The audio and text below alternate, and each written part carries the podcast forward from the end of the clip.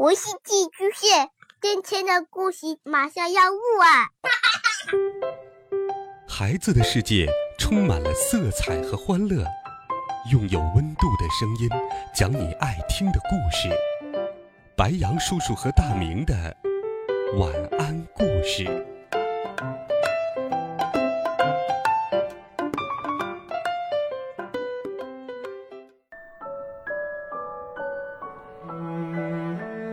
小朋友们，大家好，欢迎收听白羊叔叔讲故事。今天，白羊叔叔继续给你准备了《我爱成长》系列故事。这一套故事会教会我们很多道理。这一集，我们来学习责任力。继续来听，我是小小男子汉第二集，帮忙擦屁股的。班长，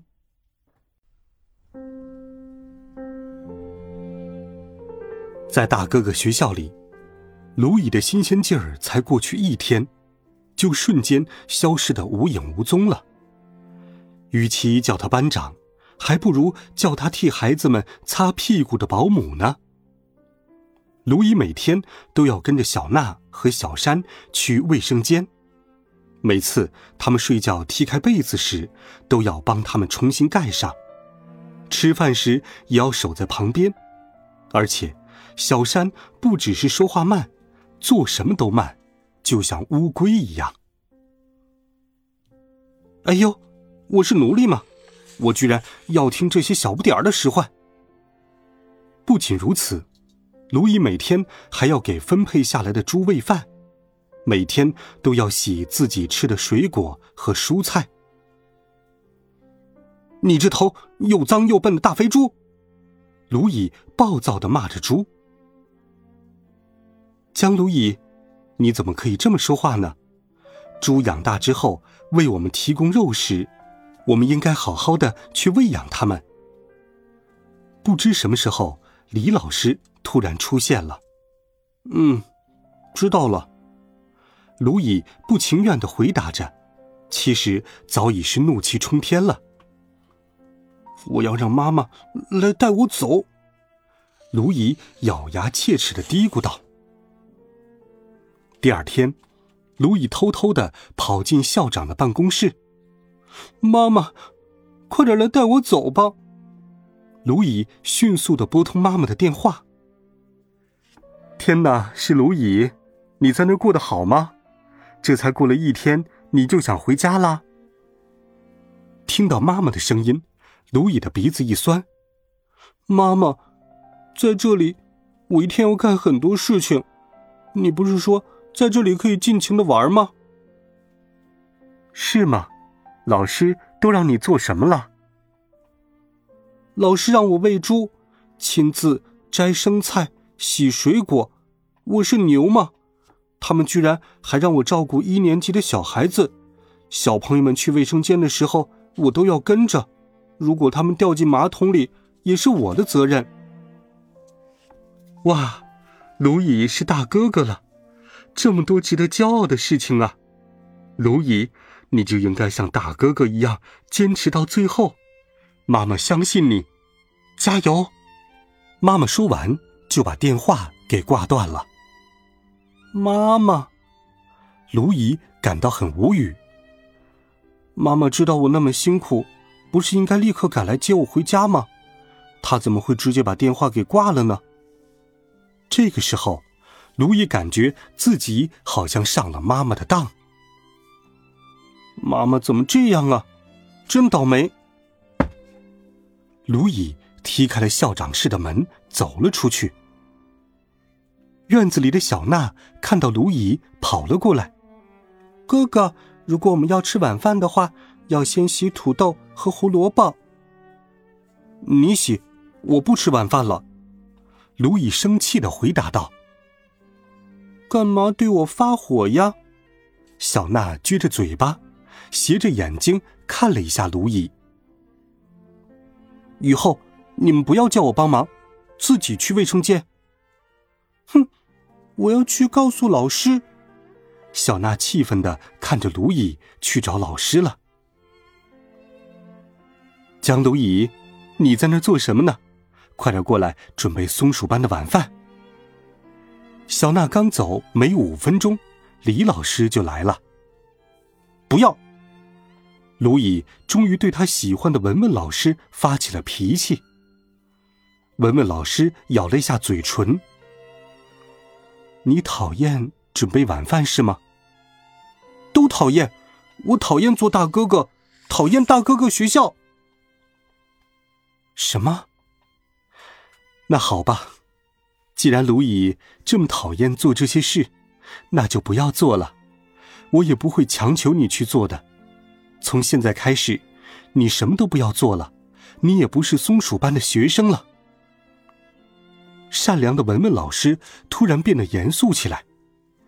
卢乙还以为老师会过来安慰他，但现在别说安慰了。老师居然还在火上浇油，变得那么冷冰冰的。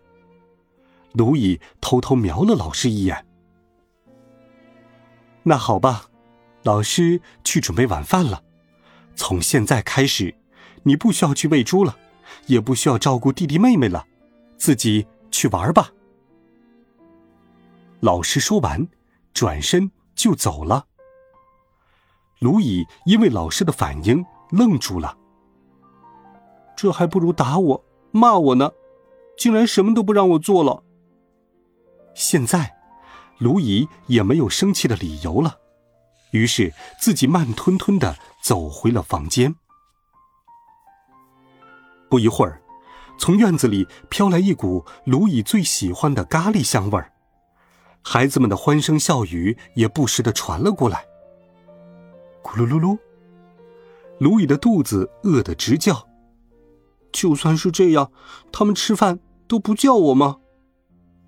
大概是晚饭吃完了，院子里又传来了洗碗的声音。等小娜回来，让小娜去帮我拿吃的。卢乙望眼欲穿的等着小娜，但是一个小时过去了，谁也没有回来。院子里的孩子们不知道在做什么游戏。不时传来他们的欢笑声，还飘来一股烤地瓜的香味儿。我真是又饿又无聊。卢乙一会儿站起来，一会儿又坐下去，最后真的是忍无可忍了。卢乙悄悄的打开门，走了出去。只见院子中间燃起了一堆篝火，老师和孩子们围坐在一起。正玩着文字接龙的游戏，赢的班级奖励冰激凌，输的班级打扫卫生。兔子班的老师说完规则，游戏就开始了。白桦树，树木，木。轮到小山了，小山接不上来，一直在那里挠头。大扫除，大扫除。孩子们兴奋的高喊着：“木头！”卢乙大声的回答道。老师和孩子们齐刷刷的朝着卢乙的方向看去。卢乙哥哥来了，小娜开心的欢迎卢乙。卢姨，有什么事情吗？文文老师仍然像冷面公主一样板着脸。我还是做回大哥哥吧。自己一个人好无聊，而且我肚子还好饿。卢怡跑到文文老师身边，在他耳边悄悄地说：“那我们约定好了，以后你会好好当大哥哥，是吧？”“嗯，是的。”卢乙像是活过来一样，开心的回答道：“那你就坐在我们班吧。”我刚才告诉小娜和小山，你的肚子不舒服。卢乙欢快的跑进松鼠班坐下，继续玩文字接龙的游戏。文文老师递给卢乙一些烤地瓜和烤玉米，卢乙狼吞虎咽的吃着。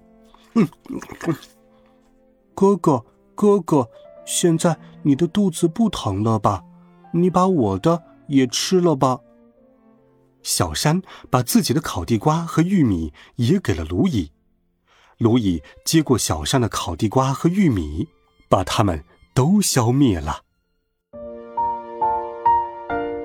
好了，孩子们，这一集的故事，白羊叔叔就给你讲到这里。卢蚁有了转变，但是他真的能够承担起大哥哥的责任吗？欢迎继续收听白杨叔叔讲故事，每天都会有好听的故事与你相伴，温暖讲述。为爱发声，孩子们，明天见，晚安，好梦。